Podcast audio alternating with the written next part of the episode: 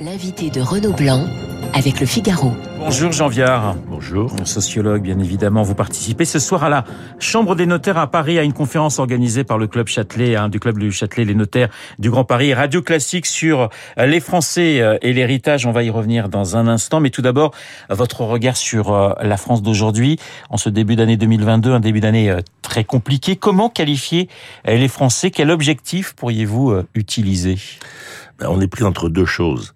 Une honte face à ce qui se passe en Ukraine, parce qu'on sait qu'on n'interviendra pas, on voit des gens mourir. Donc c'est la honte. C'est au fond, on sait qu'on les aide, les réfugiés, tout ça. Bon, mais enfin quand même, on est quand même un peu honteux de cette incapacité à l'action, même si on les aide d'autant qu'on peut. Et de l'autre côté, petit côté munichois chez nous? Ben il y a un petit côté munichois, même si quand on est dans des puissances nucléaires, Bien sûr. en fait on ne peut rien faire. Mais n'empêche que N'empêche que, on ne peut qu'être un peu honteux devant ces massacres de familles, d'enfants, etc. Ça, c'est la première chose.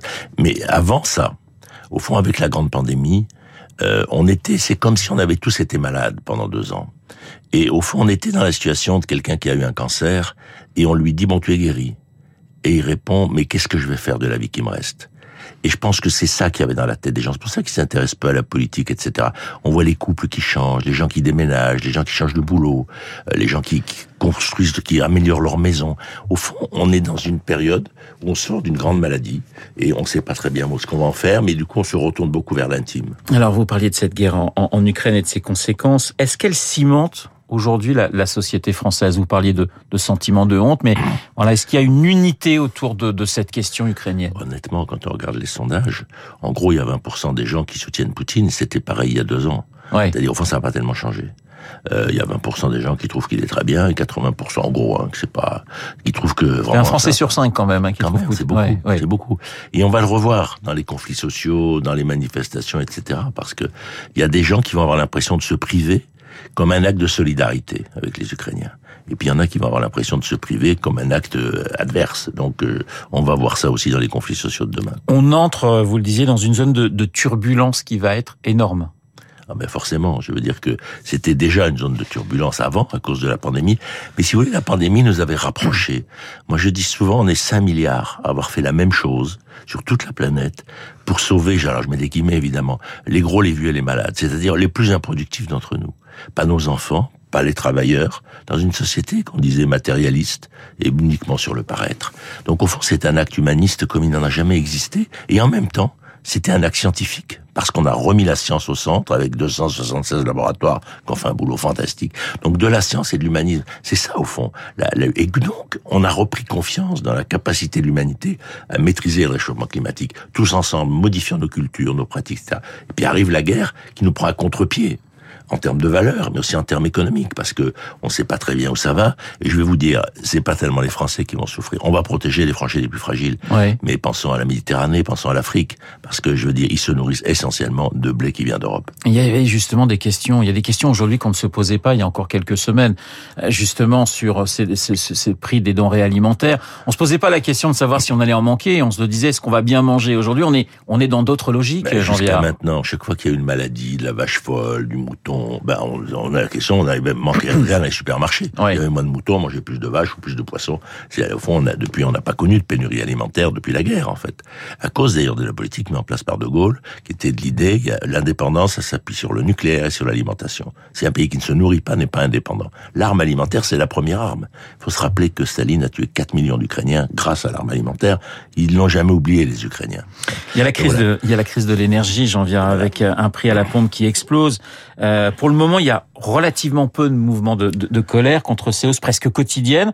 On s'attendait peut-être à une sorte de résurgence des gilets jaunes, mais on, a des prix qui augmentent, mais on n'a pas forcément les, les, mêmes causes, c'est ça? Oui, puis c'est surtout que la crise des gilets jaunes, c'était bien sûr une augmentation du prix de l'essence, mais c'était surtout un sentiment de mépris vécu dans les milieux populaires de la part des élites urbaines. Parce qu'en gros, 70% des gens vont partir travailler en voiture, ils habitent dans des lotissements, 70% des Français habitent dans des maisons individuelles, c'est eux qui étaient attaqués. Et on a eu le sentiment que les gens qui nous gouvernaient ne nous connaissaient pas et que donc quelque part ils nous mettaient une taxe sur le fait d'être populaire.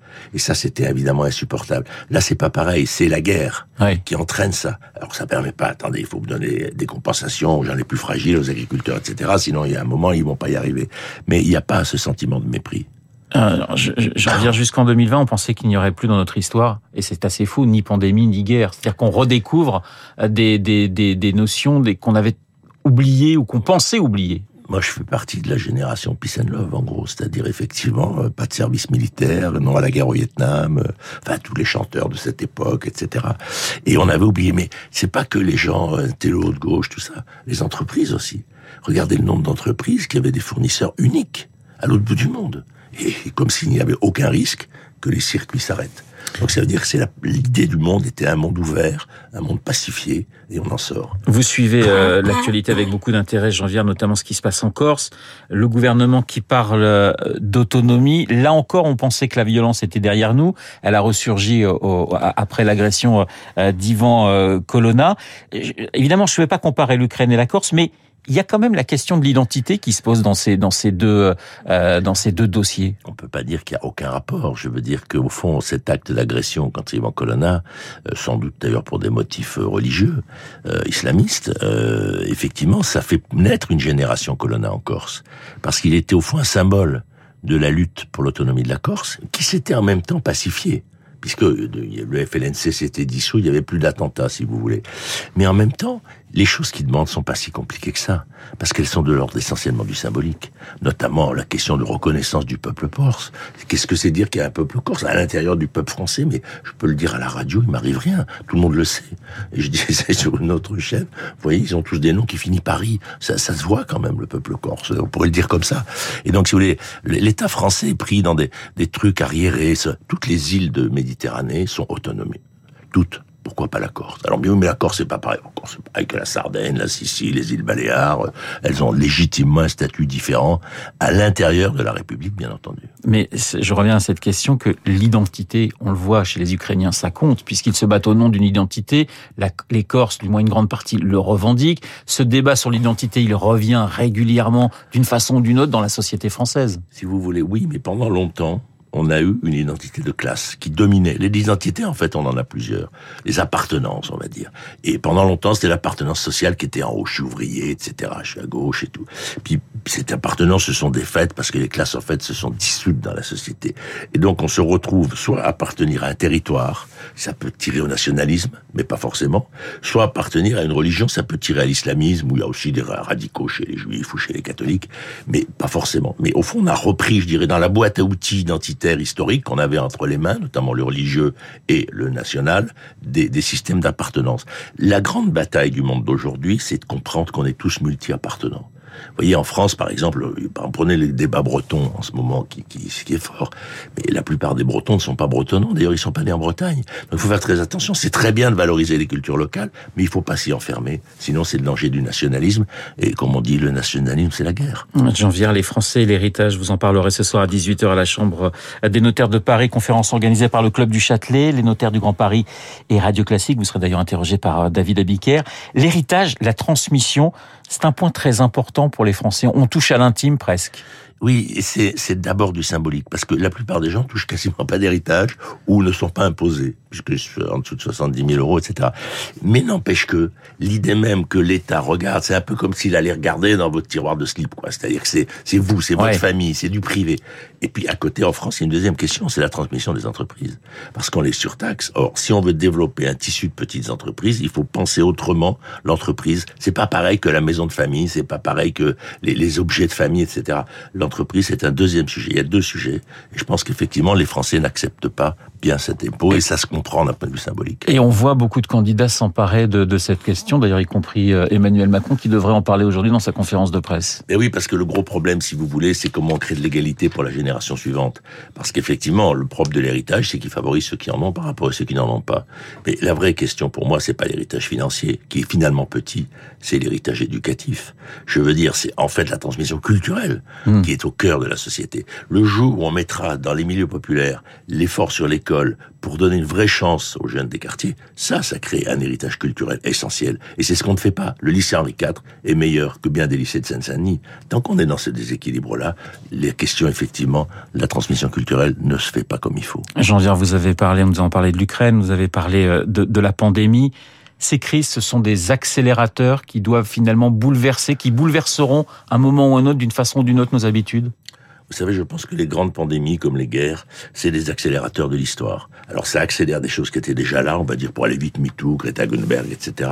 Mais ça fait naître aussi de nouvelles tensions. Ouais. Peut-être d'ailleurs que ça a fait remonter le nationalisme russe, parce que c'est extraordinaire d'écouter Poutine d'il y a quatre ans et Poutine d'aujourd'hui.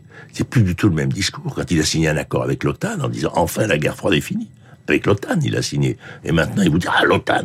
Donc, je veux dire que par là, qu'il y a beaucoup de choses qui ont changé dans beaucoup d'endroits, euh, parce qu'effectivement, ça accélère plein de tendances, ou ça fait renaître des phénomènes qui étaient un peu endormis. Et ça, c'est le grand danger de ces grandes crises. Une dernière question. Vous étiez engagé en 2017 dans la campagne présidentielle. Vous, avez, vous aviez soutenu Emmanuel Macron. Est-ce que vous avez envie de nouveau de, de, de vous engager ou vous allez prendre un peu plus de distance? Disons que si vous voulez, je vais pas tellement changer de point de vue pour être tout à fait honnête. C'est pas, je veux pas dire que je suis d'accord avec tout, mais je pense que c'est le moins pire qui est sur le marché. Merci Jean Viard. Je rappelle ce colloque hein, ce soir à la Chambre des notaires de Paris à 18h avec le Club du Châtelet en partenariat avec Radio Classique. 12 avenue Victoria à Paris, les Français l'héritage animé par David Abiker que l'on va retrouver d'ailleurs juste après le rappel des titres. Très bonne journée à vous. Il est 8h26 dans.